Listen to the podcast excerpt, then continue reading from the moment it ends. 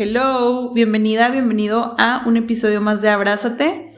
Estoy muy feliz porque estamos estrenando la tercera temporada y todo es gracias a ti, a tu apoyo, a tus mensajes este, y tu retroalimentación también de, de estos episodios. Hoy te quiero platicar de algo que me gusta mucho y lo he visto también mucho en consulta y es esta cuestión del permiso incondicional para comer. Si eres nuevo o nueva en la parte de alimentación consciente, este es uno de los principios que nos ayuda a empezar a conectar con nuestro cuerpo y empezar a hacerle saber a tu cuerpo que la comida va a estar disponible siempre para ti que es básicamente todo lo contrario a lo que nos enseñan en la cultura de dieta. La cultura de dieta es restricción y no puedes comer fruta después de tal hora y no puedes comer alimentos procesados y no puedes comer carbohidratos de tal y no puedes, no puedes, no puedes. Todo es restricción. Entonces, ¿qué pasa cuando vives constantemente en esta restricción? Cuando tienes la comida que no puedes comer o la comida prohibida, pues tu cerebro y tu cuerpo la quieren, ¿no? Porque es esta cuestión de, ok, es domingo, hoy me lo voy a comer, voy a comer todo el pastel que pueda, porque mañana literalmente no voy a poder y ya voy a hacer, ya me voy a portar bien y voy a ser buena y lo que sea, voy a tener fuerza de voluntad, entonces, pues no voy a poder, entonces, ahorita como. ¿Y qué sucede con esto? Realmente tu cerebro se cree que no va a volver a comer este alimento, entonces es por eso que muchas personas podemos llegar a sentir como esta falta de control ante ciertos alimentos o muchos pacientes me dicen es que yo soy adicta al azúcar o al chocolate, no puedo parar. Pero no, la verdad es que es tu cerebro que está acostumbrado a que de manera constante tú no le estés permitiendo ese alimento.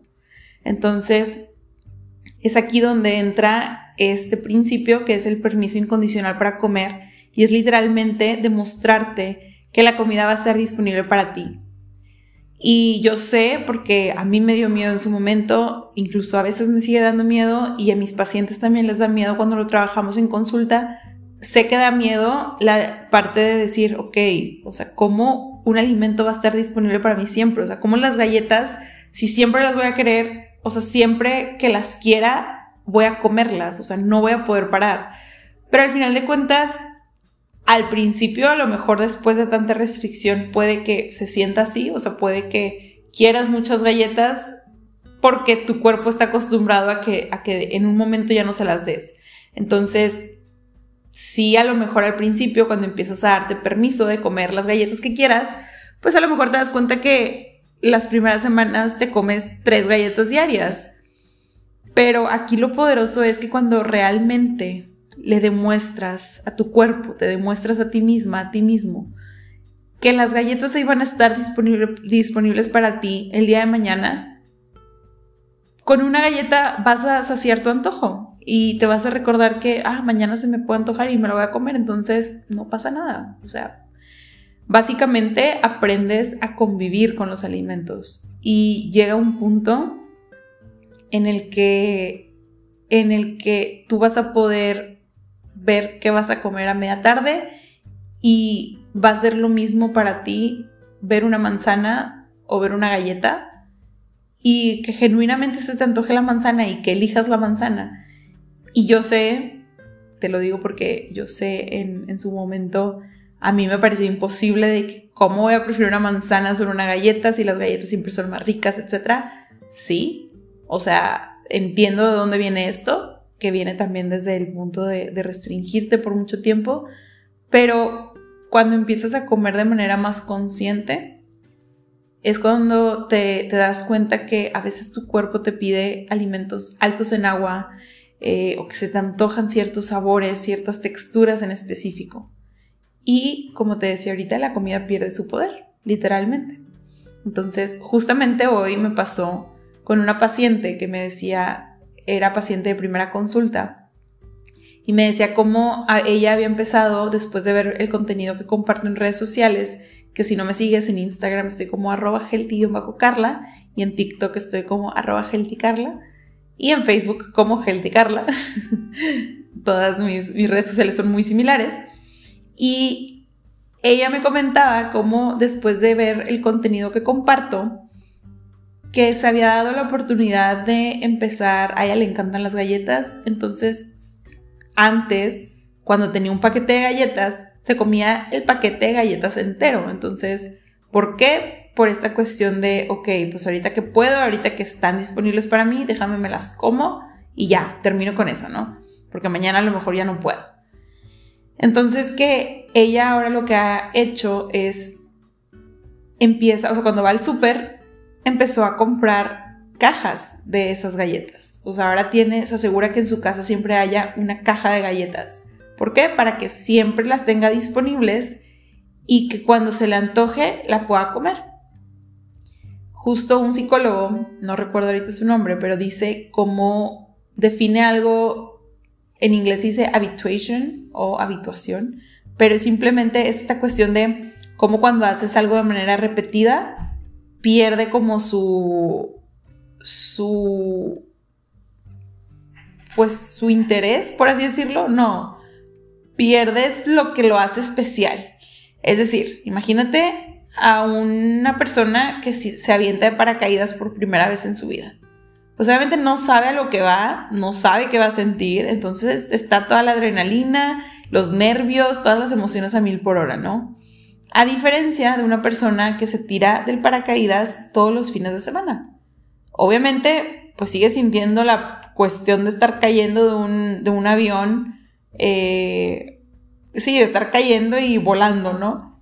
Pero ya sabes a lo que vas, o sea, ya, ya estás acostumbrado a sentir eso.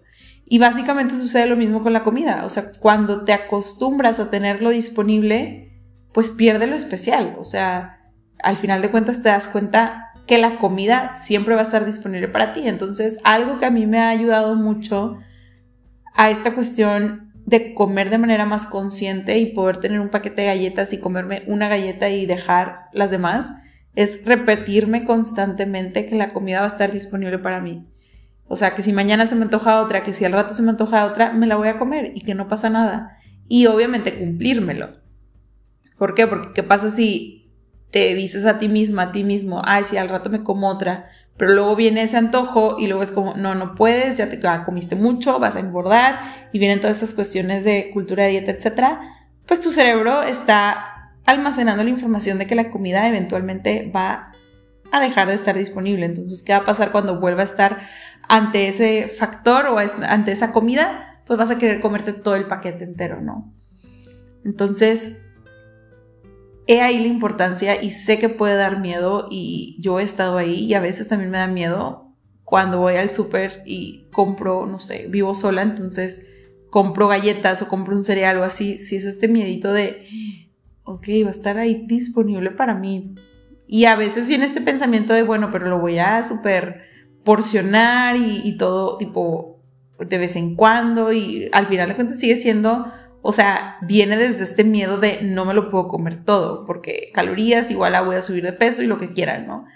Pero aquí es esta cuestión de empezar a cuestionar los pensamientos, recordarte que la comida es energía, que no porque te comas algo significa que vas a subir de peso, que eres incluso mucho más que un número en la báscula, la talla de tu ropa, etc. Entonces viene como empezar a implementar toda esta cuestión de, pues todo lo que se puedas ir trabajando, ¿no? De manera interna y recordártelo, porque pues me encantaría decir de que esto de mejorar la relación con la comida es un, es una serie de pasos de uno, dos y tres y síguelos y ya no pasa nada.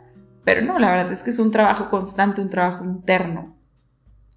Algo que sí me ha ayudado mucho y te lo quiero recomendar que lo intentes es aplicar este ejercicio que te va a ayudar a identificar y a empezar a introducir poco a poco los alimentos que más te gustan.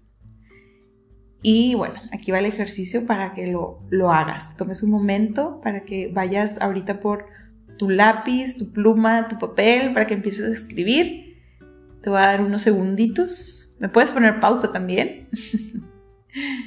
y ya que tienes tu hoja, empiezas a escribir en una lista los alimentos que se te antojan, que más te gustan, que más disfrutas, eh, tus favoritos. Por ejemplo, yo te voy a dar mis tres favoritos. Para mí son las Oreo, siempre, siempre se me antojan las Oreo. Eh, crema de cacahuate con plátano, deli. Y mm, un cheesecake. Ay, qué rico. Ok, esos serían como mis top 3, pero tú puedes poner 5, 8, 10.